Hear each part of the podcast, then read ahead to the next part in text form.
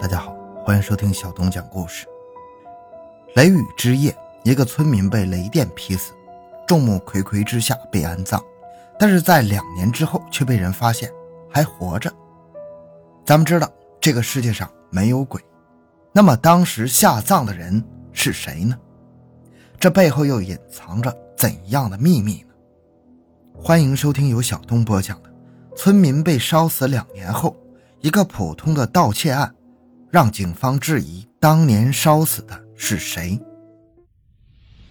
回到现场，寻找真相。小东讲故事系列专辑由喜马拉雅独家播出。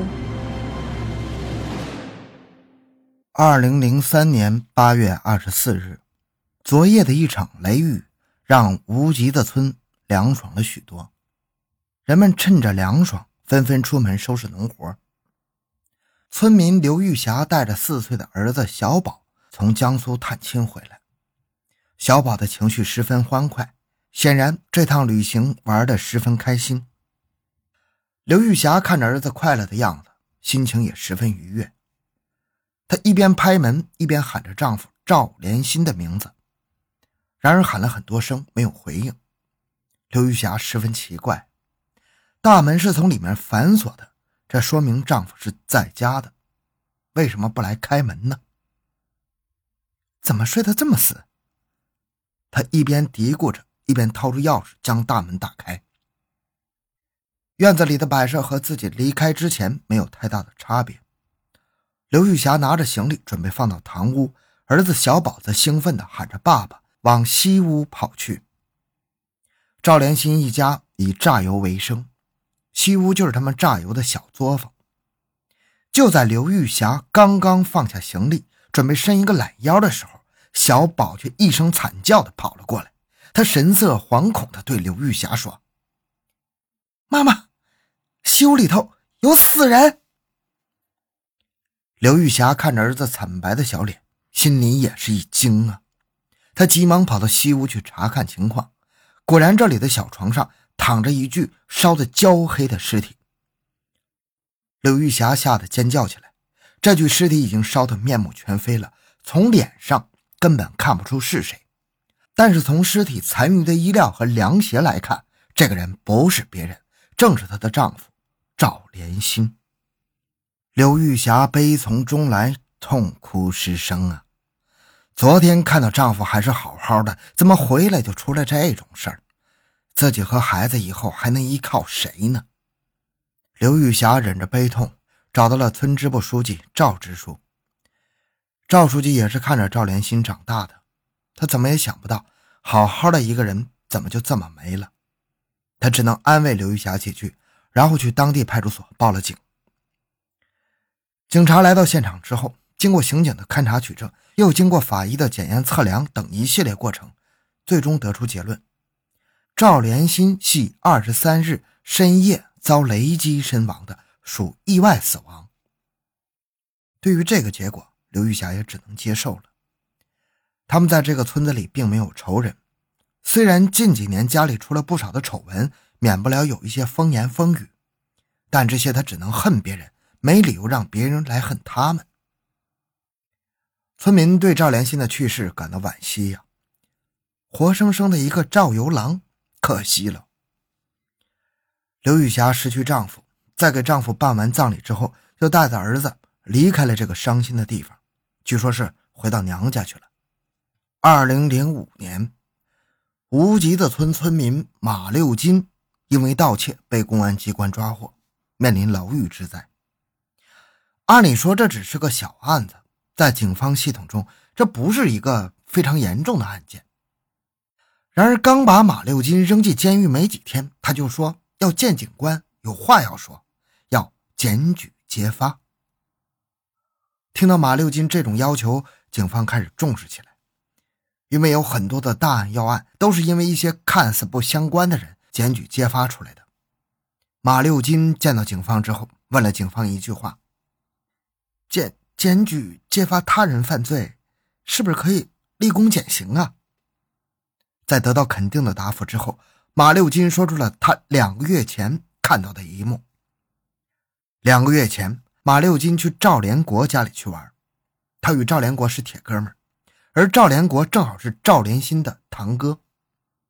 在前往赵连国家里之前，他并没有通知。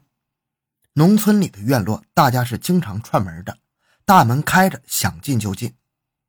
然而，当他进入赵连国家之后，他看到了一个不该看到的人。这个人就是赵连新。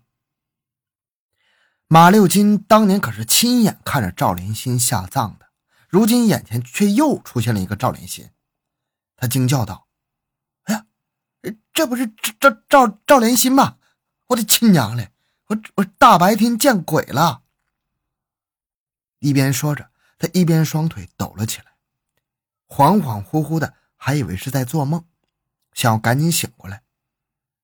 这时候，赵连新看到马六金之后，非常吃惊啊。他急忙神色慌张的躲到屋内，再也没有出来。赵连国和马六金本来关系就极好，因此也不避讳，直接跟他说：“这个人呐，就是赵连新。”同时叮嘱自己的死党：“你啊，啥也别问了，就当啥也没看见吧，跟谁也不要说呀。”马六金虽然心中万般不解。但是凭着两人的关系，只要不出事儿，他肯定不会对外人说的。但是在面临牢狱之灾的时候，他就把赵连新的事儿给抖了出来。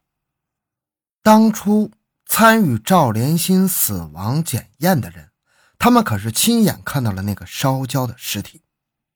如果赵连新还活着，那么这个烧焦的尸体是谁呢？看来这里面大有文章啊！得到线索之后，警方马上开始行动。他们先来到埋葬赵连新的地方，将坟墓挖开。此时，里面的尸体已经成为了一堆白骨，这证明当中的确有一个人被埋在了坟墓中，而不是假埋。只不过，若这一堆白骨不是赵连新，那他会是谁呢？赵连新如今又在哪里呢？随后，警方开始全力追查赵连新的下落。有了马六金的口供，警方顺藤摸瓜。从赵连新的亲属查起，很快就在距离无极四十多公里的酒店乡找到了赵连新。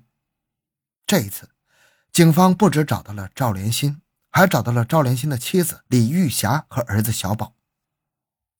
如果说只找到赵连新，还可以说有相似的人；但如果说连妻子儿子都一样，那就不是巧合了。不过，这个赵连新还是在狡辩，他表示自己是武中进。啊他的父亲是武明汉。对于这一说法，警方询问了附近的居民，居然得到了周围邻居的肯定。那这又是怎么回事呢？不过真的假不了，假的真不了。警方从无极的村将赵支书等人请来当场辨认，结果大家一致认定，这个人不是别人，就是赵连新呢。面对众多乡邻的指认，赵连新终于不再狡辩，支支吾吾的对支书承认。哎我，我我是连心。支书十分惊奇，他问赵连心：“哎，我是亲眼看着你埋下去的，你怎么又活了？”赵连心表示：“你埋的不是我，是个不知名不知姓的憨子。”如今确认了赵连心的身份，又得知的确有一个人死掉。警方便将赵连新带回警局审问。二零零五年六月十九日上午，警方第一次提审赵连新。赵连新表现得十分配合，主动说出了当时发生的一切。赵连新表示，那天他回到家，听到西屋里有动静，于是跑过去去查看，没想到刚进屋就被人用绳子套住了脖子。赵连新又惊又怕，他奋力挣扎，碰掉了一旁的蜡烛。随后挣脱束缚逃了出来。后来他缓过劲儿来，再回家查看，结果看到有一个人倒在床上一动不动，竟然就这样死了。当时他十分慌张，所以就拿了两百多块钱逃出了村子。等他再回来的时候，就看到大家在为他办葬礼。赵连新表示：“我不知道死的那个人是谁，也不知道是怎么烧死的。”我估计那人是触电死的。警方问他为何不及时报警？赵连新说：“因为害怕，所以没有去派出所报案。在事情发生之后，他就去了酒店乡，投靠了他的生父武明汉，之后又将老婆孩子带过来安排住下。”赵连新虽然表现的十分配合，但这个故事编造的太过拙劣了。如果说碰到危险，在当他逃离之后，为什么不寻求邻居的帮助？而且若是与他无关，为什么要抛弃妻子？离开村子呢？警方经过商议，认定赵连新没有说实话，于是，在几个小时后再次提审赵连新。面对警方的质问，赵连新终于承受不住，交代了事情的经过。这次，他是翻出了一个尘封多年的往事。那是在三十多年前，赵连新的母亲在无极一个砖窑厂工作，时间久了。竟然和砖窑厂的老板日久生情了。这个砖窑厂的老板就是赵连新的生父武明汉。当时两人或许真的有情有义，两人都抛家舍业，一起私奔到了外地，并生下了赵连新。然而，失去一切，从头开始，并不是那么容易的。在经历了社会的反复毒打，经历了生活的捉襟见肘之后，两人最终还是分道扬镳了。赵连新的母亲带着赵连新回到无极的村找原来的丈夫，武明汉则回到老家酒店乡回归家庭。在此后的二十多年里，赵连新一直都不知道这段往事。他在无极的村娶妻生子，做起了榨油生意，生活过得还比较富足。然而，在二零零三年，赵家不知道犯了什么霉运，连续好多丑闻都出现在这个家中。先是他异父同母的弟弟，因为犯强奸罪被逮捕，一家人花了不少钱给人赔偿。然后是他异父同母的妹妹不学好，竟然跟一个有妇之夫私奔了。赵连新还有一个刚入社会的小弟弟，也不让人省心，搞传销的时候被人骗钱，债主天天都要上门要账。这些事情让当家做主的赵老爹烦不胜烦，在和老伴争吵的时候。一气之下，将赵连新是他与武明汉私生子的事情说了出来。